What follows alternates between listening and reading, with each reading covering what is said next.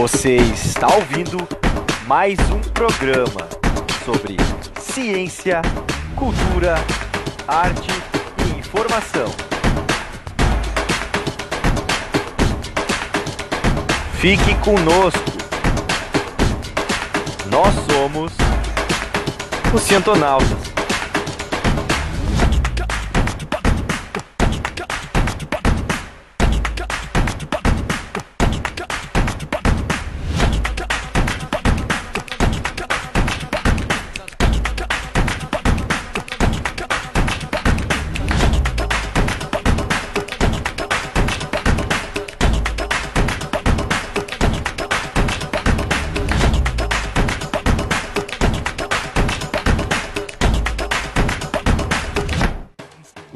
Entrevistados dessa semana são os jovens da primeira Feira Brasileira de Jovens Cientistas, a FBJC 2020. São jovens talentosos, curiosos, criativos e cientistas. Falamos sobre a feira, o que é ser um cientista e o papel do jovem para o futuro do país.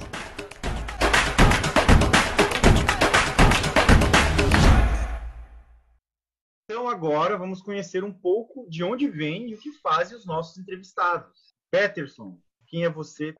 Olá pessoal, muito prazer.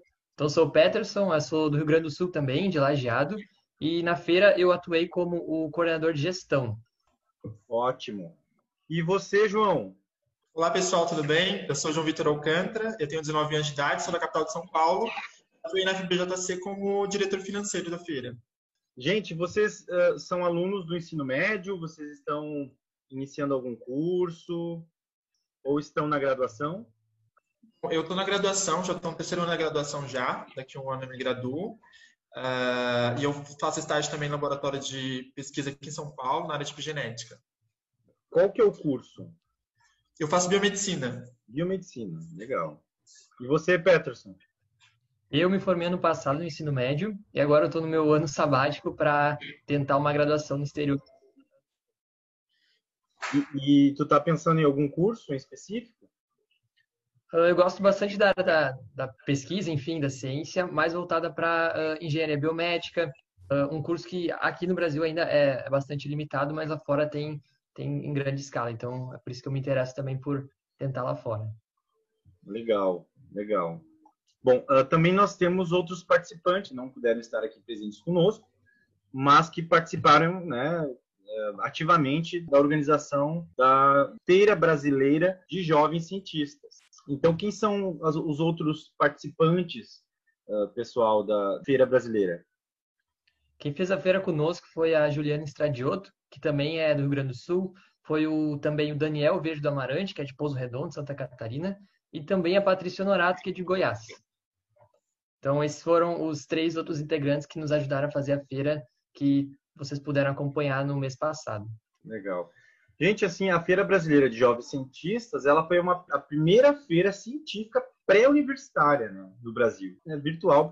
Mas antes a gente entender um pouco como vocês conseguiram desenvolver todo o processo de organização da, da feira, em qual momento, né, exatamente o momento da vida de vocês, vocês descobriram que queriam ser cientistas, porque às vezes tem uma, né, tem uma pessoa na família, ou às vezes né, é alguma, algum professor, uma disciplina que a gente faz, e surge aquela necessidade, né, surge uma coisa né, muito interior, muito pessoal de, de querer também ser cientista. Né? Isso acontece com uma grande parte dos cientistas.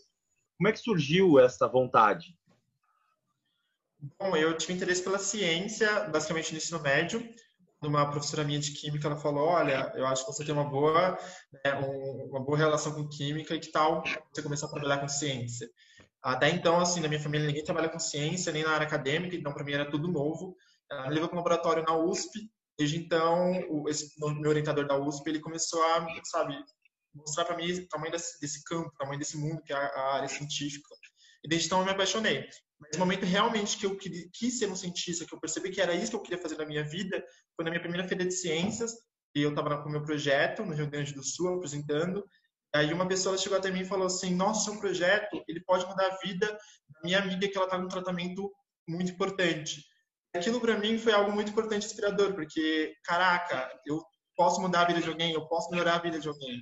Eu acho que isso foi esse momento que eu falei, poxa, é isso que eu quero fazer, eu quero melhorar o mundo de alguma forma e trazer uh, uma melhor de qualidade de vida para as pessoas.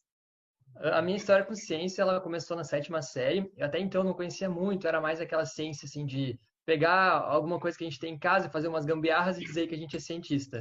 Mas na sétima série, no meu colégio, o colégio criou então uma oficina de ciências chamada Fábrica de Ciências, onde um professor me instigou então a realmente buscar solucionar pequenos problemas que a gente enfrentava na nossa vida, vida de adolescente, que, enfim, não tem muitos problemas, enfim, mas já me deu aquele interesse de tentar ver um pouquinho mais de que forma eu poderia trazer impacto na minha comunidade. Então, através disso, eu desenvolvi meu primeiro projeto, apresentei na minha primeira feira científica e desde então eu não parei mais. No ensino médio, me envolvi basicamente uh, com pesquisa através de bolsas de iniciação científica, numa faculdade local aqui, onde eu pude então desenvolver pesquisa e realmente vivenciar aquele ambiente acadêmico que, que me fez ter certeza que no futuro eu quero continuar seguindo com pesquisa e ciência. Que joia, né, Pique? O que a gente pode dizer de jovens assim? É interessante que os dois foram motivados pelo professor. Então, a gente percebe o quanto o professor é importante na vida, na nossa vida, nos caminhos que nós vamos trilhar. Exatamente. Bom, gente. Viva, e... viva os professores. Viva, viva os professores. Tem duas questões bem interessantes assim, a gente olhar no processo histórico da ciência. Né? O primeiro é que se rompe paradigmas. O primeiro deles é romper um velho paradigma e esse velho paradigma suceder um novo paradigma na ciência. E a outra é quando os cientistas morrem e deixam um legado, deixam uma formação, deixam pessoas jovens para dar continuidade a esse processo, porque a ciência é, um, é, uma grande fila indiana de mão dada. É um após o outro produzindo até nós chegarmos a essa condição que nós temos de tecnologia, de ciência. Hoje nós temos a indústria 4.0, né? uma série de ferramentas tecnológicas com maior acesso pelas pessoas, então a gente já está se acostumando a produzir prototipar e fazer coisas em casa. E isso é importante para a ciência, é importante para a percepção do jovem, né, que ele pode realmente né, fazer algo interessante, algo que pode mudar a vida das pessoas. Mas, gente, como é que foi o nascimento da Feira Brasileira de Jovens Cientistas? Né? Como é que foi esse processo de organização do evento? Como é que surgiu isso?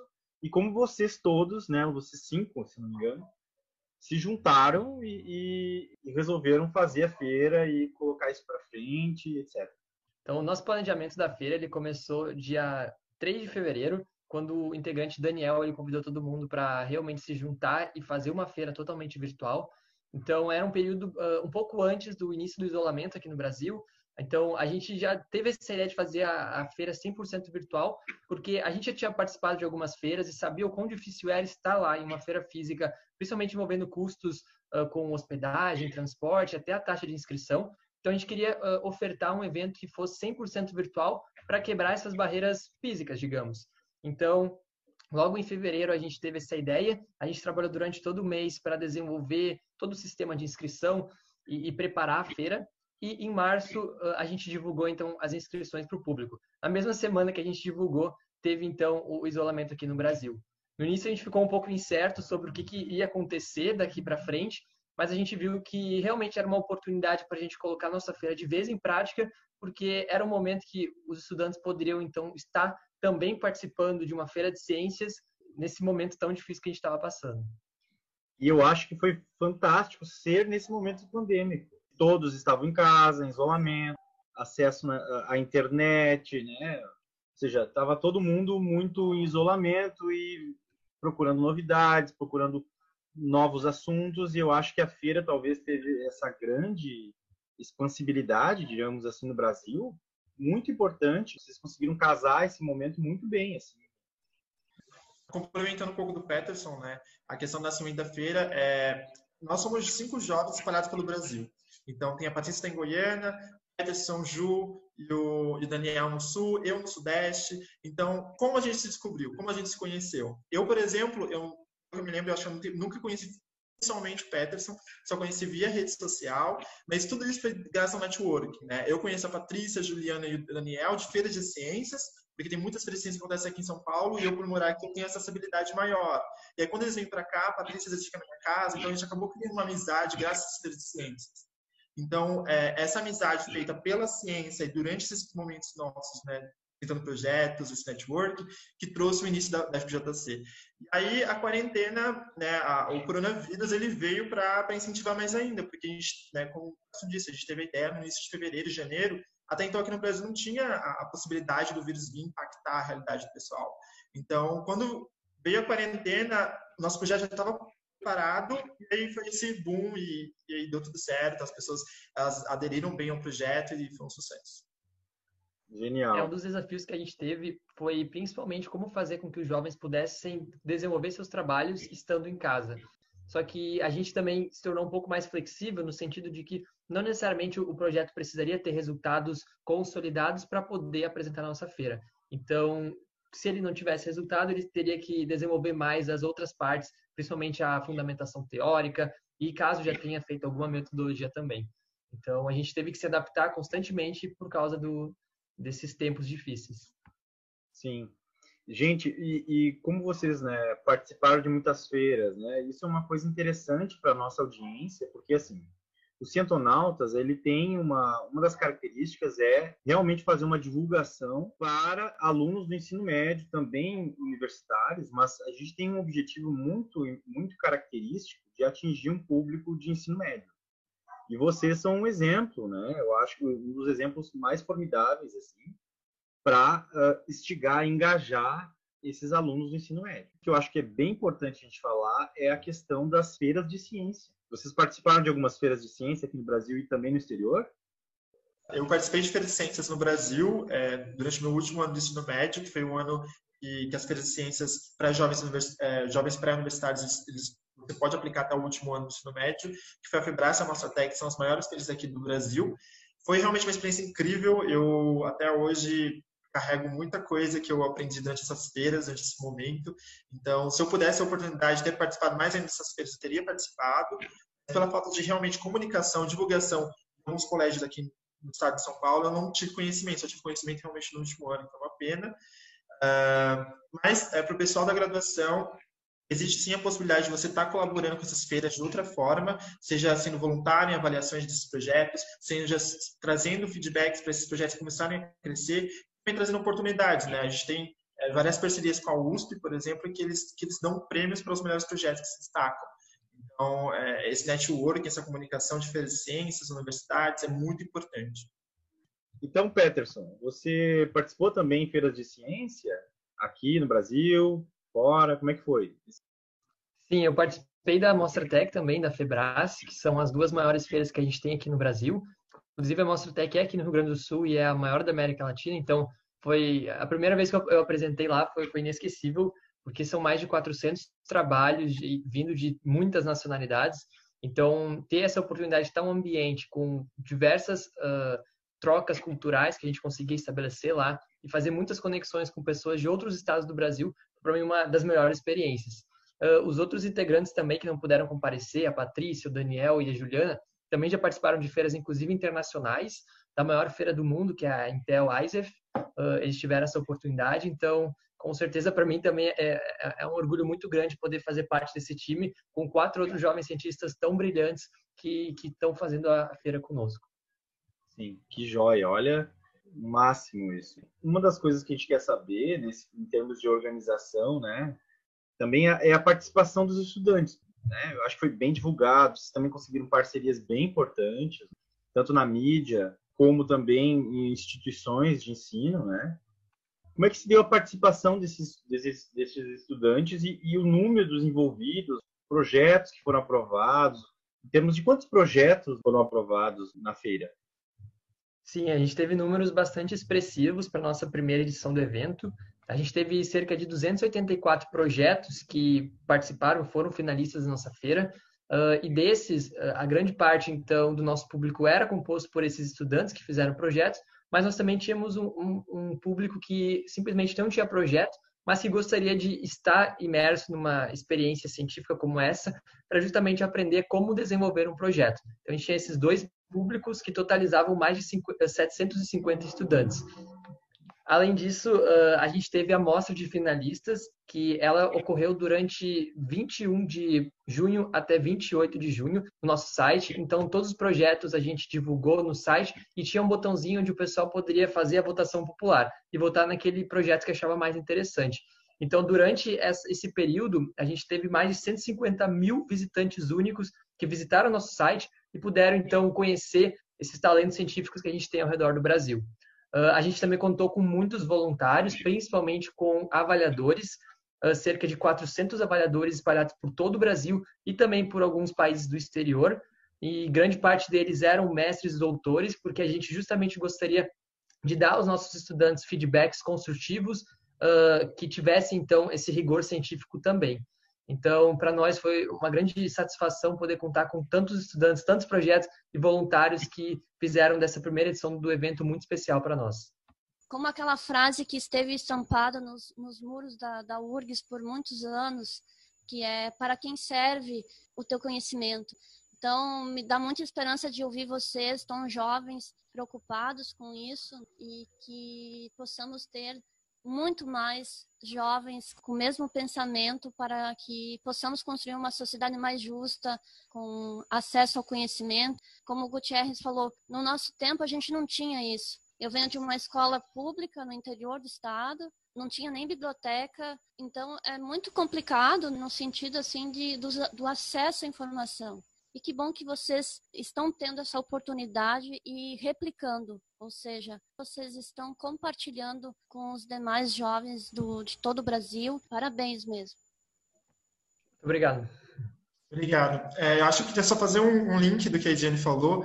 É, eu acho que uma das coisas que mais surpreendeu a gente foi a quantidade de voluntários na graduação, até mesmo no mestrado e doutorado, agradecendo pelo projeto que esse momento de pandemia para eles, eles vendo toda essa questão da ciência, né? Ela tá levando muita surra nos últimos tempos, né? A gente tem N motivos, N fatores, desde presidente até a pauta de acessibilidade de informação durante esse momento de quarentena.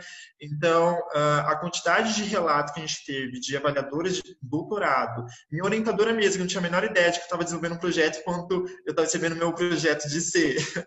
É, quando eles começaram a ver tudo isso, sabe? Quando eles viram, por exemplo, o vídeo do Luciano, quando eles entenderam o tamanho do projeto, o que a gente queria trazer, a gente teve vários relatos de pessoas que choraram, pessoas que ficaram muito felizes de ver aquilo, porque estavam perdendo as esperanças durante esse momento de quarentena. É, então, para a gente, né, nós que somos jovens, etc., é, é, algo que a gente não consegue nem explicar de como foi significativo para nós, né? Saber que a gente está impactando a vida de um jovem cientista, mas também está trazendo, assim, é, tá trazendo esperança para aqueles cientistas que brasileiros que precisam sim, ser incentivados, né? Então, é, eu só tenho a agradecer só as suas palavras e a gente fica muito feliz em, em ouvir isso. Maravilha. Gente, também vocês chegaram a realizar alguns cursos na feira. Como é que foi o feedback dos estudantes em relação a esses cursos?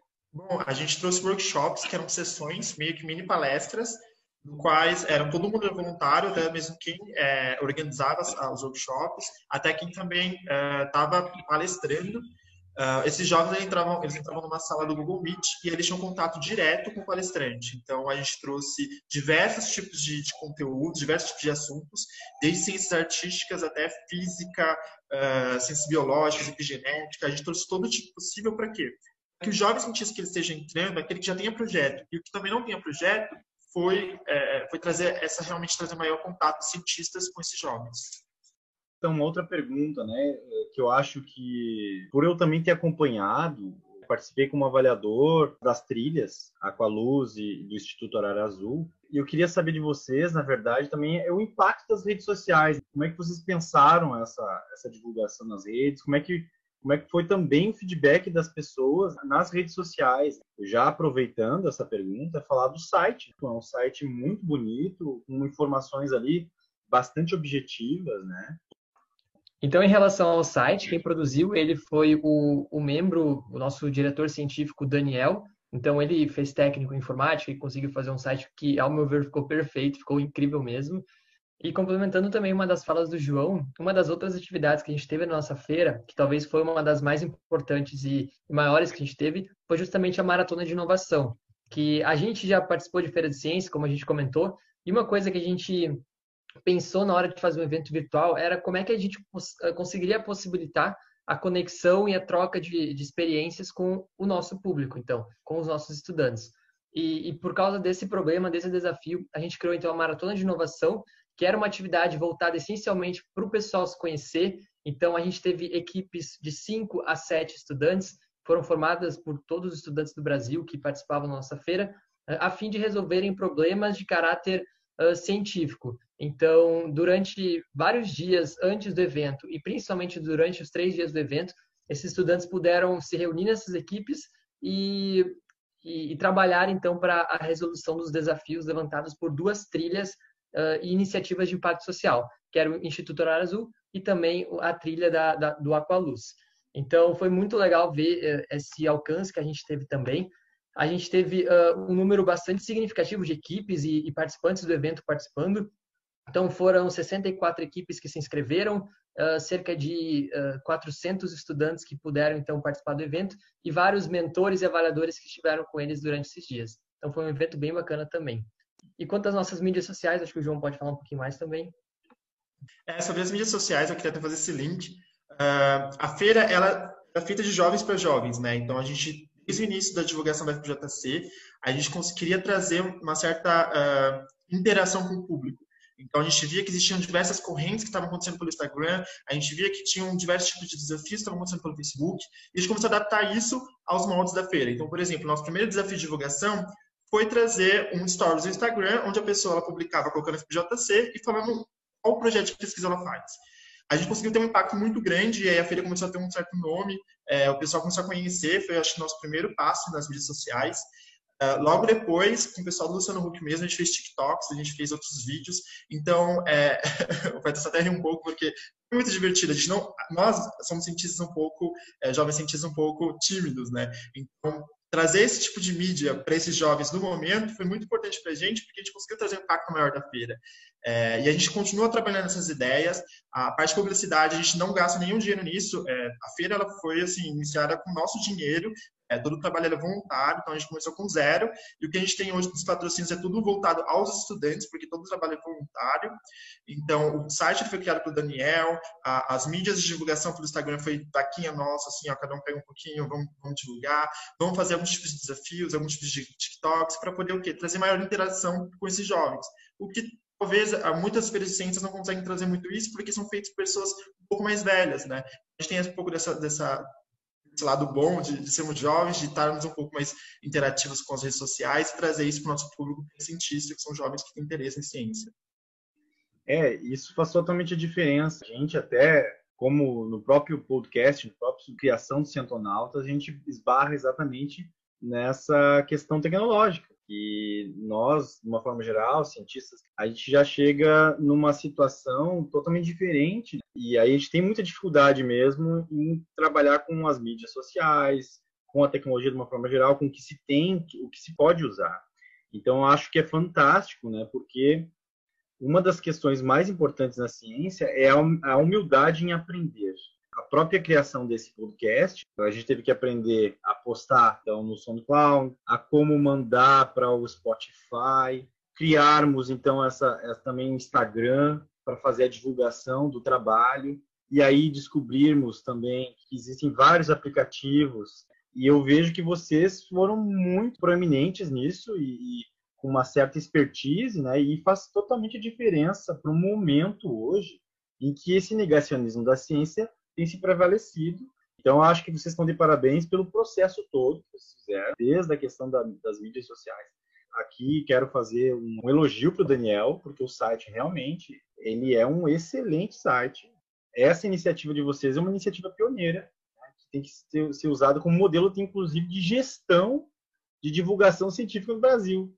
Principalmente para um programa de pós-graduação que é o nosso, que a gente é vinculado, que é de Educação e Ciências, que tem estratégias de como divulgar a ciência, que tem como criar então ferramentas pedagógicas de ensino, promover então a alfabetização científica, é, ou alfabetização, a, a, gente tem uma questão, ou é alfabetização ou letramento científico, porque de fato a gente precisa de um letramento científico dos estudantes, né? Muitos estudantes saem também do ensino médio sem ter a noção do que pode, do que é a ciência e do que pode fazer com ela. Concordo muito com o que você disse. É, é, importante trazer esse contato entre ciência e a população, é importante. Eu acho que esse é, o maior, é um dos maiores paradigmas que a gente precisa trazer para o Brasil.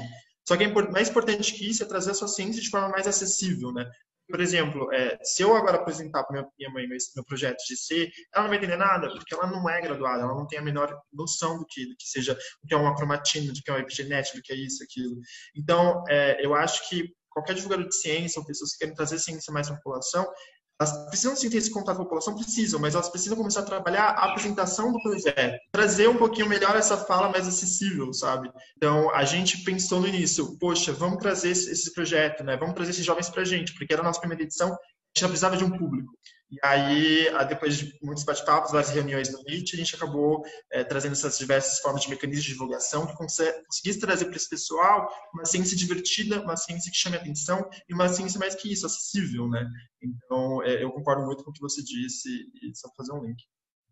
Uh, o podcast em si, esse podcast é exatamente tem esse, tem esse objetivo de fomentar a comunicação científica, dar voz a jovens cientistas, porque a gente está aprendendo e a, e a gente vai aprender com vocês, né? É, é vocês é que são o futuro, né? E o mais importante também nisso tudo é como deixar, né? Qual o legado que a feira brasileira, a primeira feira brasileira de jovens cientistas, vai deixar, porque vocês também vão ficar velhos, assim como nós, vão assumir carreiras profissionais, vão ser cientistas, e também vocês vão ter que pensar nisso. Vão tutoriar, mas o protagonismo vai continuar sendo jovem?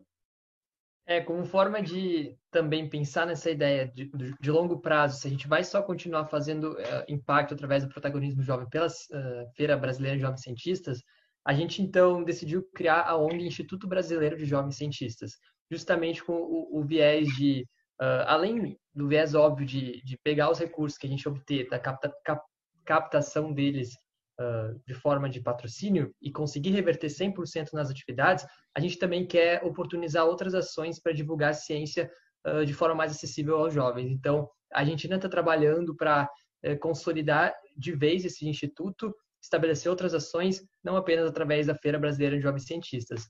Então, é uma coisa que a gente pretende ainda aprimorar a longo prazo, pensar em outras ações para com certeza consolidar o nosso trabalho.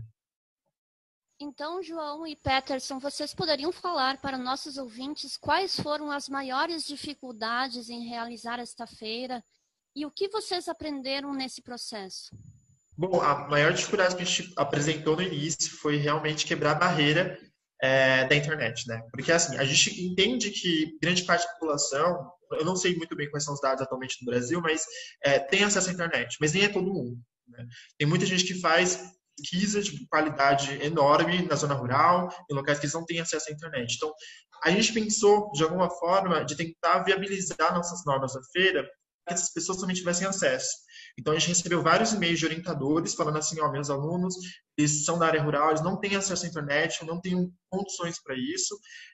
É, então, a gente começou a viabilizar toda a questão do regulamento da feira que esses jovens que não pudessem ter condições de, de, acesso à internet 100%, né, como por exemplo a gente aqui pelo podcast, conseguissem participar da feira. Então, algumas fases, como por exemplo a amostra de, a amostra de projetos que foi ao vivo, né, esses projetos ficaram isentos e assim eles não foram de forma alguma é, por não ter apresentado esse projeto.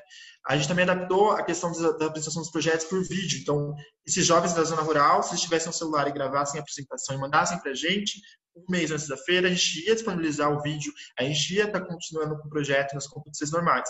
Porque é muito importante, sim, trazer esses acessos e oportunidades, mas é mais importante ainda trazer acesso e oportunidades para pessoas que realmente necessitam, né? Eu que sou da região da capital de São Paulo, eu tenho muitas oportunidades, mas muitas pessoas da região Nordeste não têm as mesmas oportunidades que eu tenho. Então, a gente queria trazer essa questão de consciência de classe, a questão de consciência da geográfica. Então, acho que a maior dificuldade que a gente teve foi realmente trazer isso. Então, ao longo da feira a gente teve várias modificações e em experiência eu acho que eu consegui ser, eu poderia falar assim, ser um pouco mais humilde. Eu acho que eu, eu realmente comecei a observar diversos privilégios que eu tenho no fato de morar em São Paulo, o fato de, ter, estar na graduação. E vai que muitos outros jovens que têm assim incríveis também não conseguem ter esses mesmos privilégios, né?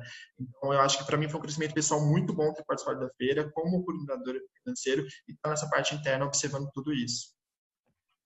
uh, para mim foi, acho que a mesma experiência, o mesmo aprendizado foi justamente isso, a gente reconhecer nossos privilégios e, e tentar realmente contribuir de alguma forma para que outras, uh, outros estudantes também possam ter privilégios assim. Então, uh, um, um dos fatores que tu comentou, João, que eu acho que é importante destacar, que no início a gente realmente pensou em fazer uma um processo de avaliação mais ao vivo, assim. Então, que o estudante e, o, e a sua equipe eles poderiam estar uh, cara a cara com o avaliador para justamente trocarem essa, essa ideia e, e, ele poder fazer a sua avaliação. Só que a gente viu ao longo da feira que não era todo mundo que tinha uh, um, um, dispositivo eletrônico, acesso à internet naquele momento para fazer uma, um, uma videochamada. Por isso que a gente então co colocou no nosso, no nosso processo de avaliação uma gravação que o estudante teria cerca de três a um mês para fazer essa gravação e depois disponibilizar para nós e, e para os avaliadores também. Então, são pequenas coisas que a gente foi avaliando ao longo do processo para ir se adaptando para a necessidade do nosso público. Maravilha, maravilha, gente. Eu vou ler um trecho aqui do Isaac Asimov, ele mesmo um cientista que dedicou grande parte de sua vida a escrever livros sobre ciência, incluindo ficção científica.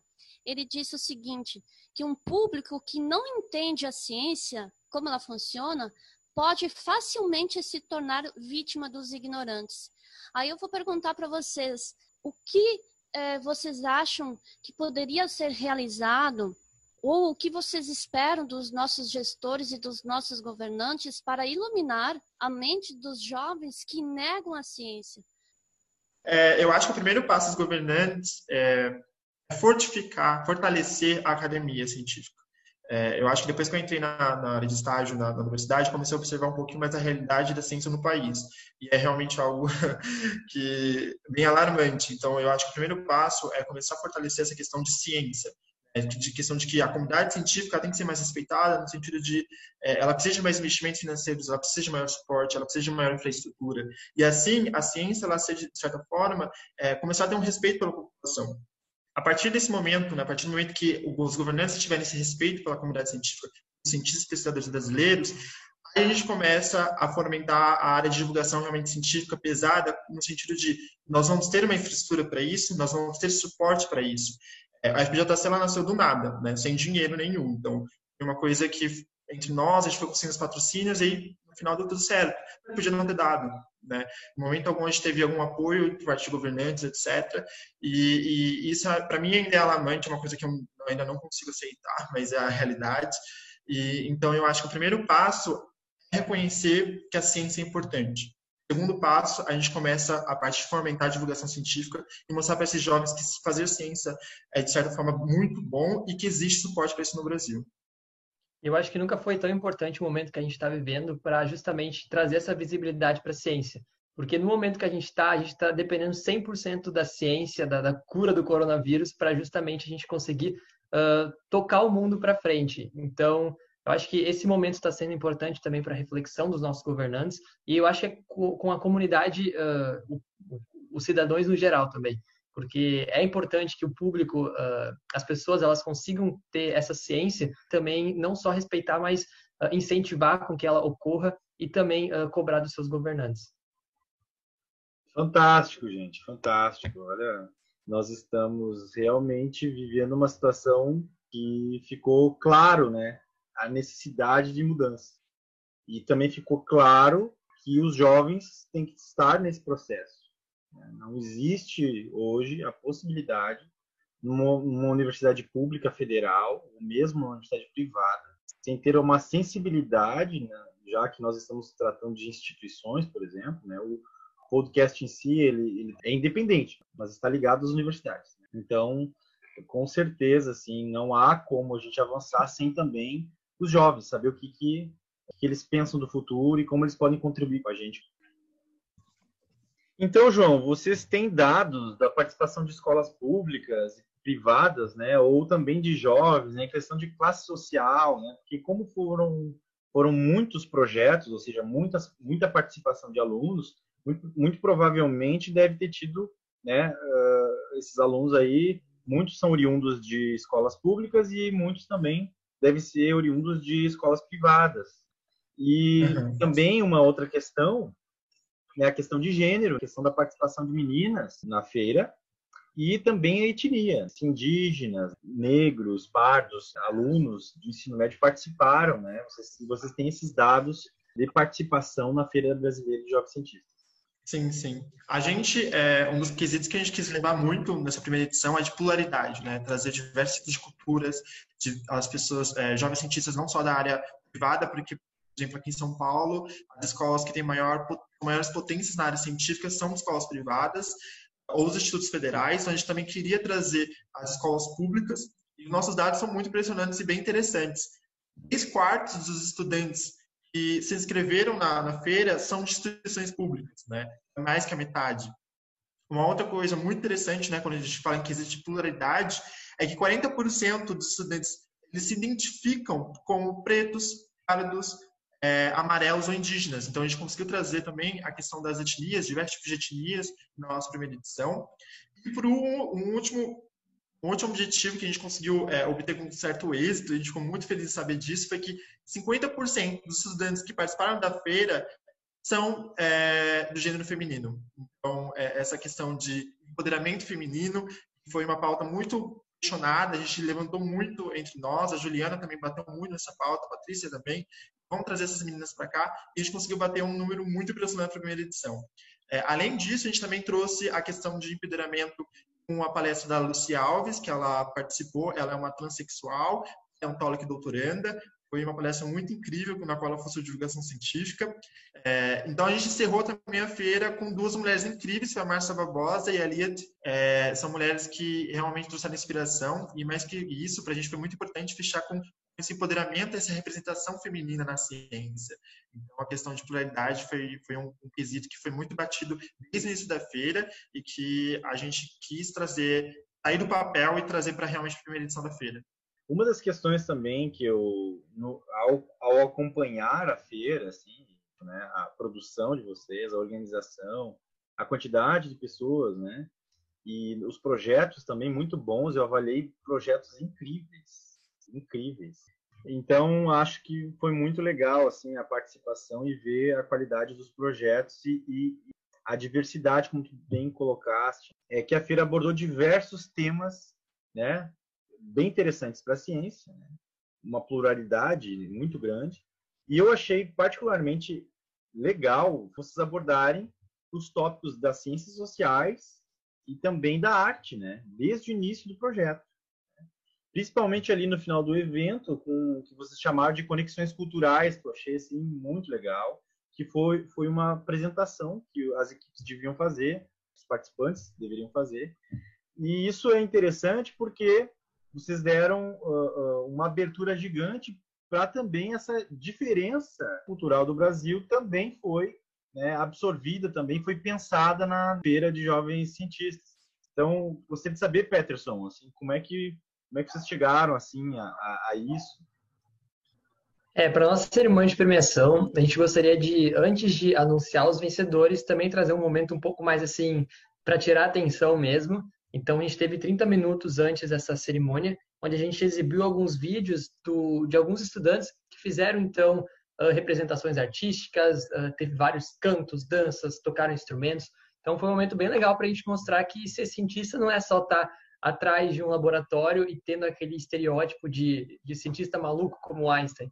Então, foi interessante para a gente também mostrar isso, que a gente pode ter um ser cientista, mas também uh, ter interesse pelas artes, ter interesse pelas humanas, pelas ciências exatas e naturais. Então, não precisa ter aquele estereótipo único de que você tem um único interesse apenas, mas que você realmente vive numa sociedade que deve ser multidisciplinar, deve ter essa interdisciplinaridade tanto nos seus interesses quanto também na sua profissão, sua carreira. Então, isso foi uma coisa que a gente gostaria de destacar e por isso que a gente colocou então esses 30 minutos antes da cerimônia uh, para o pessoal realmente poder tirar um pouco a atenção e conhecer os talentos que a gente tem na ciência. E quem quiser conferir também, é só acessar o nosso YouTube, nosso canal no YouTube, que vocês vão então ter acesso a todos os vídeos, algumas palestras também, inclusive da Márcia Barbosa, da Eliade, cerimônia de abertura, que foi bastante especial também. E se quiserem também conferir mais ainda sobre o nosso trabalho, vocês podem acessar o nosso site, que é www.fbjc.com.br e o nosso Instagram, que é @fbjc_. Então fiquem bem à vontade para conhecer o nosso trabalho.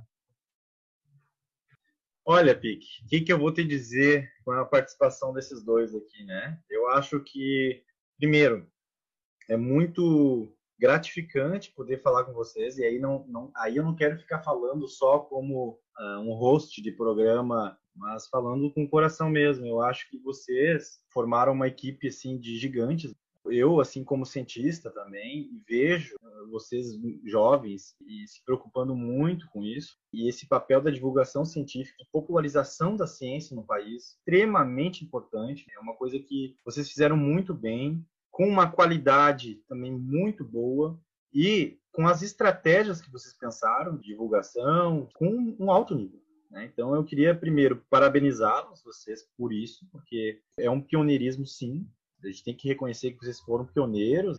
Nesse momento também de pandemia, foi muito importante o que vocês fizeram pelo país, dar voz para as pessoas do, da Amazônia, do Nordeste, do Sul, do Sudeste, do Centro-Oeste, ou seja, o Brasil é continental. É óbvio que qualquer iniciativa de divulgação científica, promoção da ciência nesse país, precisa pensar em dimensões também geográficas. Vocês foram muito felizes em, em fazer isso é um orgulho para a gente poder receber vocês aqui. Eu estou muito satisfeito, sim, e feliz por ver jovens, né, com essa cabeça, com essa forma de pensar, que é um dos objetivos desse programa. Não é isso, Pique? Com certeza. Eu estava aqui pensando numa palavra que pudesse é, conta de, de toda a contribuição que vocês deram aqui nesse programa eu acho que a palavra é de gratidão mesmo. A palavra que melhor se, se encaixa neste momento é gratidão por vocês compartilharem essa experiência conosco, com nossos ouvintes, mas principalmente por terem essa iniciativa e terem esta atitude que é fundamental. Não se faz ciência sem esse aspecto humano. É, a gente gostaria de agradecer pelo espaço também dos Cientionautas e, e, com certeza a gente gostaria muito de contar com o apoio de vocês futuramente. Para nós foi um grande prazer e satisfação poder uh, falar um pouquinho sobre a nossa feira, nossas oportunidades aqui e com certeza uh, incentivar que mais jovens possam ter essa experiência também e transformadora que a ciência consegue promover. Muito obrigado. É, eu agradecer também só esse espaço que vocês deram para a gente para falar um pouco sobre nós, sobre a feira, sobre o impacto da feira. É, são são, assim, são, são meios como esse que incentivam a gente, né? Porque nós somos adolescentes, nós temos 18, 19, 20 anos de idade, então ver pesquisadores que, que olham para o nosso projeto, que admiram o nosso trabalho e, e que acreditam nele é, é, algo assim que, que não tem valor. Então, muito obrigado, muito obrigado pelo espaço e contem com a gente sempre que vocês precisarem. Então, uh, agradeço muito a participação dos nossos entrevistados aqui. Mandem um abraço para as meninas e para o Daniel. Uh, a gente ficou bastante assim feliz em recebê-los. E aí eu gostaria de deixar uma música no final, que é para expressar um pouco esse sentimento, né, de, de gratidão, como a Pique falou, né, e da participação de vocês aqui nesse programa. Muito obrigado. Era isso. Até mais, pessoal.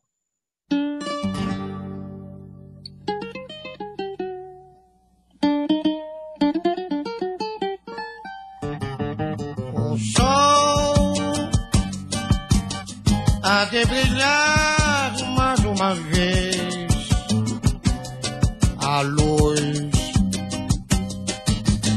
Há de chegar aos corações.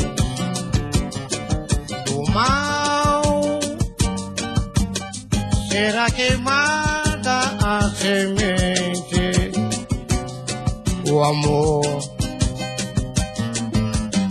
Será eterno novamente. É o juízo